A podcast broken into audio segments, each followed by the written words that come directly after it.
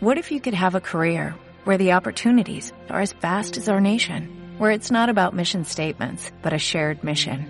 At U.S. Customs and Border Protection, we go beyond to protect more than borders, from ship to shore, air to ground, cities to local communities. CBP agents and officers are keeping people safe. Join U.S. Customs and Border Protection and go beyond for something far greater than yourself. Learn more at cbp.gov/careers. Hola y bienvenido, bienvenida una vez más a un nuevo episodio del podcast para aprender español. Me llamo Vicente y soy profesor de español online y director de la Academia de Español. Y en el episodio de hoy te vamos a hablar de los verbos que yo conozco como los verbos de mi madre. No, es broma. Te voy a hablar de algunos verbos que utilizamos en invierno. Pero ¿por qué te digo que son los verbos de mi madre? Porque mi madre durante el invierno son los verbos que más utiliza. Cada vez que habla conmigo utiliza estos verbos. Y la verdad es que la puedo entender, porque son unos verbos que se usan absolutamente en invierno y que son más comunes de lo que nos pensamos. De hecho, yo no había pensado nunca en lo común que son estos verbos, pero el otro día, eh, bueno, estuve de viaje en Bruselas y hacía bastante frío y se me vinieron a la cabeza todos estos verbos y dije, yo tengo que hacer un episodio para enseñarle a mis estudiantes estos verbos. Tengo que enseñarle, enseñarle a mis estudiantes estos verbos para que los conozcan. Y automáticamente me acordé de mi madre y dije, voy a pensar en mi madre y estoy seguro de que voy a conseguir eh, pensar en más verbos. Y efectivamente, he pensado en cinco verbos que puedes utilizar en el invierno y en el episodio de hoy te voy a hablar de estos verbos. Bien, bueno, como siempre, en la Academia de Español Online tienes el PDF disponible de este episodio, que en este caso será para practicar un poquito de vocabulario. También tienes la transcripción y, y tienes también varias actividades. Bien, bueno, pues ya no te entretengo más, ya no te doy más la lata, es que me pongo a hablar, me pongo a hablar y no paro. ¿Estáis preparados y preparadas? Adelante.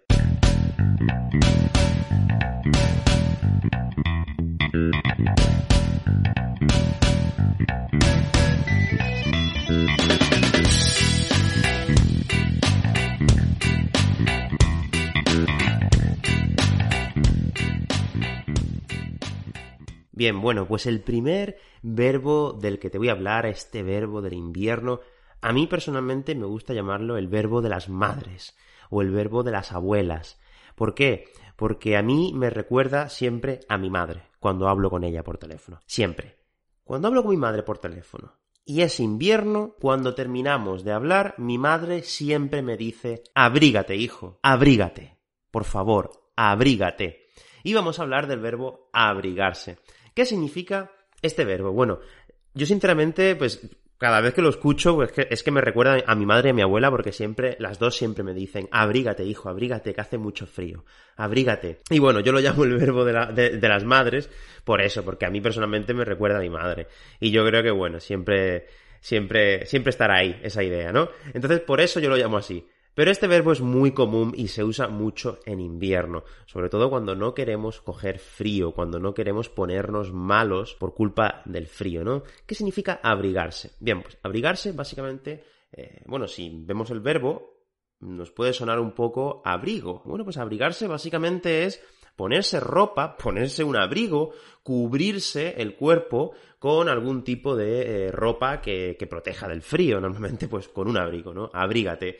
Te puedes poner una bufanda, te puedes poner un gorro, un abrigo, una chaqueta, te puedes poner cualquier cosa para abrigarte. Bien, el siguiente verbo del que te quiero hablar es un verbo que también muy común, de hecho lo acabo de decir, más que un verbo es una construcción, sería coger frío. No sé si esto se usa en otros países. Yo creo que no, porque en España somos muy amigos del verbo coger. Lo utilizamos para muchas cosas. Y en este caso, coger frío es una expresión muy común que utilizamos en el invierno. ¿Cuándo podemos coger frío? Bueno, pues cuando nos exponemos al frío en la calle, cuando pasamos un tiempo en la calle, podemos coger frío pues tú estás dentro de un lugar, estás calentito, tu cuerpo está caliente, ¿no? Y sales fuera y pues eh, debido al cambio de temperatura puedes coger frío. Y esto se usa mucho en España, coger frío.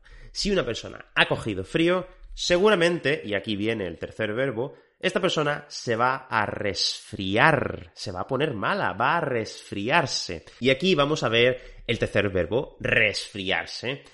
¿Qué pasa cuando alguien se resfría? Pues básicamente cuando una persona se resfría, pues técnicamente lo que ha pasado es que ha contraído un resfriado, básicamente, pero utilizamos este verbo con mucha frecuencia. Oye, ten cuidado cuando salgas a fumar porque puedes coger frío, puedes coger frío y te puedes resfriar. Así que abrígate, abrígate bien, ponte una bufanda, ponte un gorro antes de salir a fumar para que no cojas frío y para que no te resfríes. Resfriarse, que sería el verbo más común, el que vamos a ver en la mayoría de los sitios, sobre todo en contextos más formales. Y si queremos, vamos aquí ya con el cuarto verbo, si queremos ir un poco más informal, español del día a día, español de la jerga juvenil, básicamente podemos decir coger un resfriado o si ya queremos hacerlo más coloquial todavía, pillar un resfriado. Oye, tío, ¿qué te ha pasado? ¿Por qué, ¿Por qué no vienes hoy a la cena? Es que he pillado un resfriado. Podemos pillar otro tipo de, de, enfermedades, podemos pillar el COVID dentro de un contexto coloquial, ¿no? Dentro de un contexto más formal, pues podríamos decir contagiarse del COVID, sería lo correcto. Bueno, pero eh, en el contexto coloquial podemos hacerlo utilizando el verbo pillar, pillar un resfriado o pillar el COVID. Esto sería dentro de un contexto eh, informal, coloquial. Si queremos hablar un poquito más en español del día a día, podemos decir coger un resfriado o coger frío. No diríamos coger el COVID, no, oye, ha cogido el COVID. No, no tiene tanto sentido. Se usa más ha pillado en un contexto coloquial. Pero una persona puede coger frío o coger un resfriado. Básicamente, eh, coger un resfriado sería resfriarse. Yo prefiero utilizar el verbo resfriarse, bueno, porque es mucho más formal y si todo el mundo lo va a entender. Sin embargo, si quieres utilizar coger un resfriado, pues también puedes utilizarlo. De hecho, vas a sonar mucho más nativo de aquí de España o más nativa, porque también es, un, es una construcción que utilizamos mucho aquí en España. De hecho, también es que mi, mi madre y mi abuela son muy frioleras son muy frioleras. O sea, le, temen mucho al frío. Y yo soy todo lo contrario. A mí me encanta el frío. Me gusta vivir en el sur, pero me gusta el frío también. Entonces mi madre siempre me dice, oye, vas a coger frío que vas a coger frío, abrígate, abrígate, que vas a coger frío y te vas a resfriar. Entonces, para mí todos estos verbos siempre me recuerdan a mi madre porque está todo el día, eh, durante los tres meses del invierno, está todos los días, ay, abrígate, abrígate. A veces llega a ser hasta un poco bastante eh, pesada, ¿no? Mi madre con estas cosas, pero bueno, eh, yo supongo que ya lo hace porque me quiere y no quiere que coja frío, no quiere que me resfríe. Bien, bueno, y vamos a pasar al último verbo de esta lista, los verbos del, los verbos del invierno, podríamos decir, o desde mi punto de vista, espero que no sea el único, los verbos de las madres, ¿no? En invierno. Y sería el verbo constiparse o acatarrarse. Bien, y básicamente, ¿qué significan estos verbos? ¿Qué significa si yo digo me he constipado o me he acatarrado? Pues básicamente significa contraer un constipado o contraer un catarro. Bien, una vez más, imagina que yo, por ejemplo, ahora hago achus, achus, estornudo, me limpio los mocos y digo, ay, creo que estoy un poquito constipado, ¿vale? Significa pues que tengo mocos, debido a que por algún motivo he cogido frío, mi cuerpo pues se ha resfriado, ¿no? Me he resfriado, me he resfriado, no, mi cuerpo no se ha resfriado, yo me he resfriado. Y bueno, puedo decir que me he constipado. Básicamente sería muy parecido a decir, pues he cogido frío y me he resfriado. Es básicamente lo mismo, es absolutamente lo mismo. Pero aquí tienes una variedad con diferentes verbos. Bien, bueno, pues eh, espero que te haya servido esta explicación, espero que te hayan servido estos verbos. Son unos verbos muy comunes en el día a día, súper comunes, ya te digo, son verbos que se utilizan en invierno, normalmente en verano no vas a escuchar mucho estos, estos verbos, pero son verbos que se usan mucho en invierno y que son verbos que usamos mucho los nativos. Y te voy a pedir que dejes un ejemplo, si me estás viendo desde YouTube, que dejes un ejemplo en los comentarios para practicar un poquito con alguno de estos verbos. Vamos a repetir los verbos para que los recuerdes muy bien. El verbo abrigarse, el verbo de mi madre. Hijo, abrígate, porque si no te abrigas, ¿qué pasa? Aquí tenemos el segundo verbo, que cogemos frío, cogemos frío o podemos coger también un resfriado. Si no nos abrigamos correctamente, vamos a coger frío y nos podemos resfriar. Y el tercer verbo es resfriar, como te he dicho resfriar. Y si queremos hablar de una forma un poco más coloquial, podemos utilizar el verbo pillar, pillar un resfriado, o también podemos eh, pillar el COVID. Oye, ¿te has enterado de lo que le ha pasado a Luis? Ha pillado el COVID, se ha contagiado del COVID. Esa sería la forma correcta, la forma mm, más académica, por así decirlo, contagiarse de alguna enfermedad, ¿no? Pero en el vocabulario coloquial, en la jerga coloquial, pues podemos utilizar el verbo pillar. Ha pillado un resfriado o ha pillado el COVID, por ejemplo. Bien, y por último, el verbo constiparse o acatarrarse, que en realidad, si buscamos en el diccionario, como yo lo he hecho, el verbo constiparse, pues automáticamente vamos a ver que está ese verbo al lado de acatarrarse. Podéis mirarlo en el diccionario de la lengua española. Vais a encontrar estos dos verbos y son muy parecidos. Bien, bueno, como siempre antes de terminar, no olvides practicar en los comentarios. Déjame una frase, déjame, dime algo, por favor.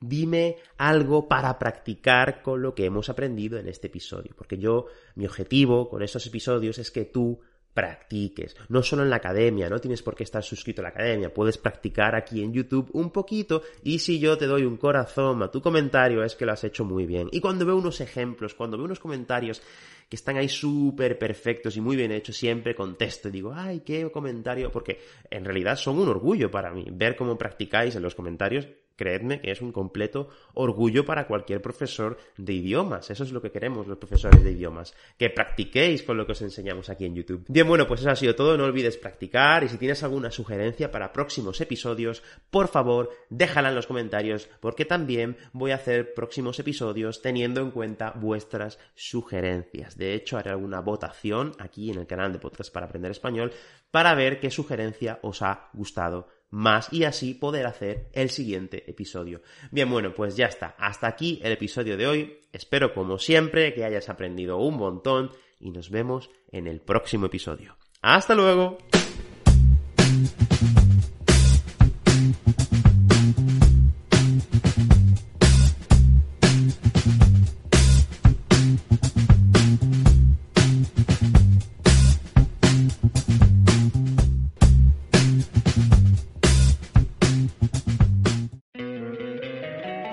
Encantaría tener 100 dólares extra en tu bolsillo?